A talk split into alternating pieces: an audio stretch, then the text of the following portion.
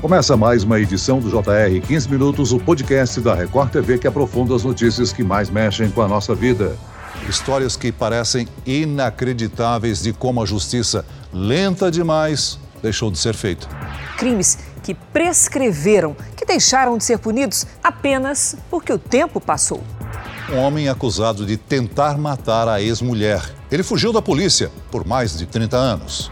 Absolvidos pelo Tempo é o nome da série especial de reportagens do Jornal da Record nesta semana. São histórias de crimes que prescreveram. Nesses casos, ninguém foi condenado por causa da demora no julgamento ou da dificuldade para localizar o acusado. Mas por que a prescrição penal existe? Há crimes que são imprescritíveis? E como diminuir a sensação de impunidade que fica entre os parentes das vítimas? O 15 Minutos de hoje conversa com Leonardo Pantaleão, advogado e professor de Direito Penal. Bem-vindo, doutor. Obrigado, um prazer poder participar desse podcast e espero poder contribuir, esclarecendo alguns desses temas que são realmente bastante interessantes e impactantes perante a sociedade. E quem nos acompanha nessa entrevista é a jornalista e produtora da série, Fernanda Camargo. Fernanda, bem-vinda aqui no podcast JR 15 Minutos. Na produção da reportagem, você entrou em contato com parentes de vítimas de crimes que prescreveram. Como foi para você essa experiência de ouvir essas histórias dramáticas? Oi, Celso, obrigada pelo convite. Foi um prazer participar aqui do podcast. A produção dessa série ela foi muito interessante, porque quando a gente para para ouvir essas famílias que estão enlutadas há 20, 22 anos, a gente tem a sensação de que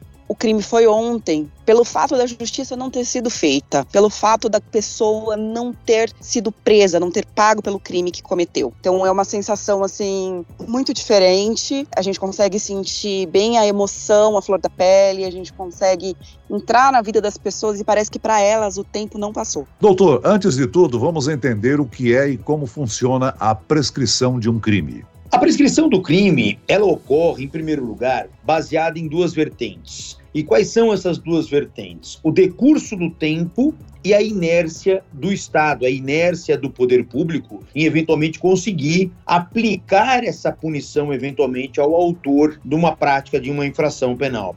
O que se busca com ela é não transformar essa perspectiva punicionista do Estado em alguma coisa é perpétua. Então, a partir do momento em que há o cometimento do crime, necessariamente se inicia um relógio em desfavor do Estado e o Estado tem que, dentro do período estabelecido na lei, poder aplicar a pena. Muitas vezes, quando isso não acontece, você tem o aperfeiçoamento da prescrição e, consequentemente, a extinção da punibilidade daquele indivíduo que praticou aquela conduta. Fernanda, a nossa equipe conversou com parentes de um homem que foi assassinado pelo cunhado. O acusado segue foragido e a busca será encerrada? Nós conversamos com a família do Vicente, que foi assassinado pelo cunhado, Rialdo. O caso está prestes a prescrever então, assim que o crime for prescrito judicialmente falando, as buscas param. Para a investigação desse caso, a família deveria ter investido em atualização fotográfica, deveria ter mantido a investigação quente através da polícia, continuar com o advogado. A polícia faz o trabalho de buscas, mas é um caso que já tem 22 anos. Então, assim que o caso prescrever, as buscas param. Ainda tem um tempinho aí para tentar encontrar o Rialdo. O irmão tá lá enterrado e aí ele tá fugindo uma boa, né? Por aí. Deve estar tá se divertindo, dando risada, tomando cerveja. E ele tá enterrado. Né?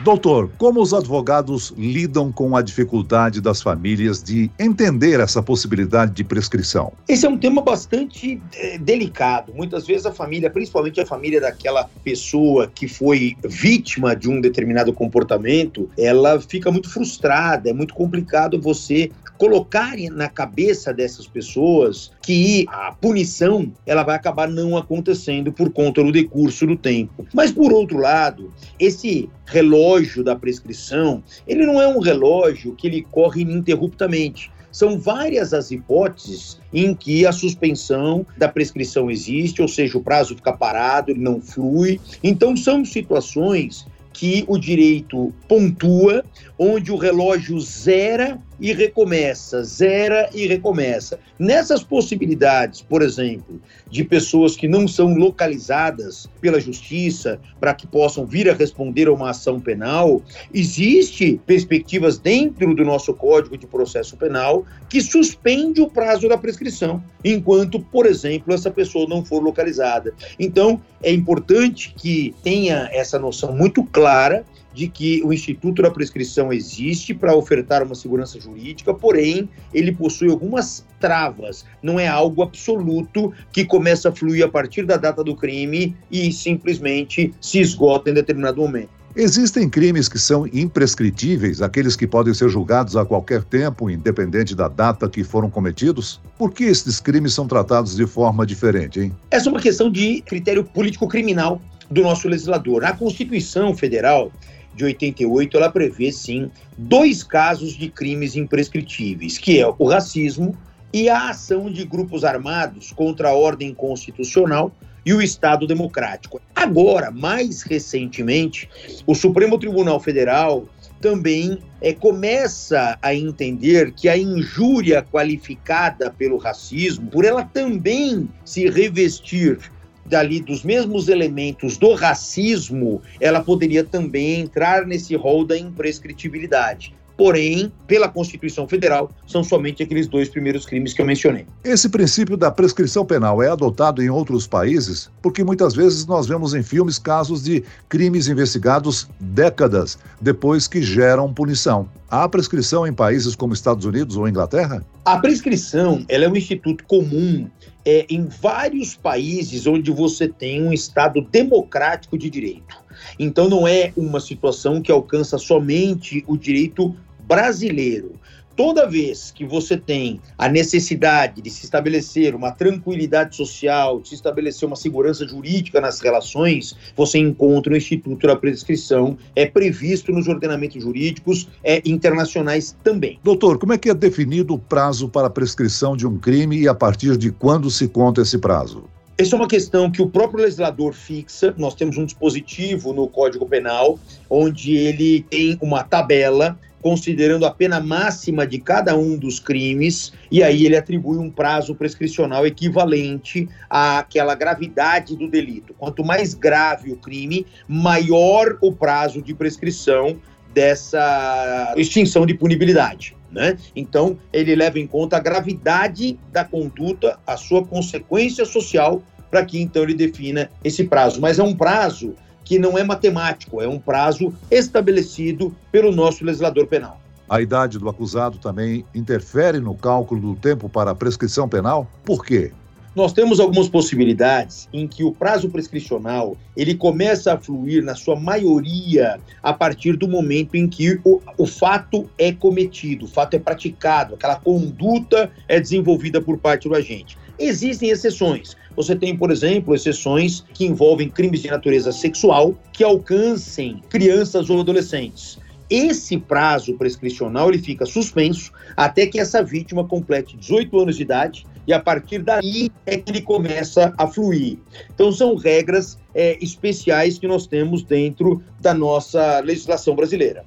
É possível interrupções na contagem da prescrição? Que efeitos isso causa ao processo? A prescrição ela sofre sim situações de interrupção e a partir do momento em que ela é interrompida, ela recomeça pelo seu prazo integral. Então nós temos, por exemplo, dentro do procedimento dos crimes que são processados perante o tribunal do júri, são os crimes dolosos contra a vida, você tem ali diversas etapas do processo em que esse prazo zera e recomeça sempre pelo prazo prazo cheio toda vez que alcançar qualquer uma daquelas etapas previstas na legislação brasileira. Em muitos casos, a polícia não consegue localizar o suspeito por falta de informações e até mesmo fotos recentes do acusado. E por isso muitas famílias ficam sem respostas. A Ingrid, nossa repórter, foi até o interior de São Paulo conversar com um especialista em recursos de inteligência artificial em fotografias antigas. Ela levou a foto de um dos suspeitos citados na série. Doutor, o senhor acha que esse tipo de recurso poderia ajudar a polícia a localizar criminosos que estão foragidos há muito tempo? É uma possibilidade. Hoje a tecnologia ela contribui muito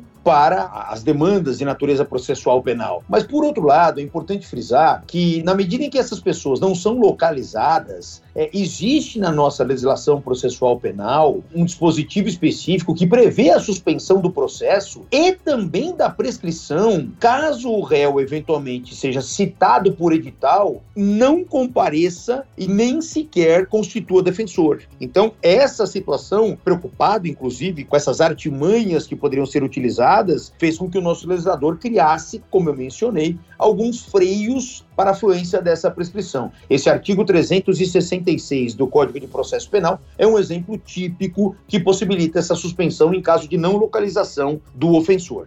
Quais são as principais causas para não se conseguir punir alguém acusado de um crime? Deficiência na investigação pela polícia ou demora no processo judicial? Olha, nós temos aí uma conjuntura de fatores. Não dá para você delimitar como sendo uma só causa, ou é um problema no Poder Judiciário, ou é um problema nos órgãos de polícia judiciária. Nós temos, inegavelmente, um, um aparato público no que se refere a essas questões é muito aquém da necessidade. Se você olhar, por exemplo, sob o enfoque da polícia judiciária, é, a estrutura, o aparelhamento da Polícia Judiciária, seja ela no âmbito estadual ou no âmbito federal, é, não é suficiente para atender o número de demandas que existem. Você tem também um problema não só de quantidade de funcionários públicos, de quantidade de policiais integrantes dessas carreiras, que é muito pouco perto daquilo que seria necessário pela quantidade de crimes, e você também olhando sob o aspecto do Poder Judiciário, a mesma realidade se demonstra. Você tem um número enorme de processos para uma pequena quantidade de juízes proporcionalmente a essa quantidade de demandas. Você tem, por exemplo, em instâncias superiores, um Supremo Tribunal Federal com 11 ministros apenas para cuidar de demandas do Brasil inteirinho, então você tem esses fatores todos que juntos, sem dúvida alguma, contribuem para uma maior morosidade da resposta estatal. Em relação ao processo judicial, a quantidade de recursos possíveis por parte da defesa durante um processo não pode ser uma das causas do prolongamento destes processos até se chegar à prescrição, doutor? Olha, a observância do direito de defesa, ela tem que ser ao máximo é resguardada. Não se pode atribuir ao número de recursos, eventualmente, até porque muitos deles é, não têm um efeito suspensivo, mas os recursos que são manejados pela defesa, muitas vezes, eles são aquelas manobras, no bom sentido da terminologia, processuais, que estão previstas na legislação. Então, o que, na verdade, atrapalha não é exatamente o recurso, é o tempo que esse recurso leva para ser julgado perante o Poder Judiciário. Então, nós não estamos ali é, criticando, e nem se poderia fazer num Estado democrático, as possibilidades de defesa ou então que o acusado tem para poder é, desmantelar a ideia da sua responsabilidade criminal. O que precisa é um investimento maior no poder público para que esses recursos sejam apreciados de uma maneira mais rápida e não acabem contribuindo é, efetivamente para a, a ocorrência, por exemplo, de uma prescrição. Além do papel das autoridades, qualquer pessoa pode ajudar na prisão de pessoas foragidas, não é mesmo? Basta fazer uma ligação para a polícia. Sim, qualquer pessoa do povo pode contribuir com as forças policiais, sem dúvida alguma. A nossa legislação já permite com que qualquer civil não precisa ser integrante de qualquer força policial, possa prender alguém em flagrante delito. Não sendo em flagrante delito, aí só com uma ordem judicial. Porém, nada impede de essa ordem judicial já existindo, ou seja, a pessoa sendo considerada foragida, o indivíduo que localiza uma pessoa dessa, que sabe o paradeiro de uma pessoa dessa, claro que pode, sem problema algum, e aliás deve, porque é uma contribuição dele com a própria sociedade, procurar um órgão policial e comunicar que aquela determinada pessoa se encontra naquele local. A partir daí, as forças policiais atuam e, eventualmente, se for o caso, acabam cumprindo o mandado de prisão.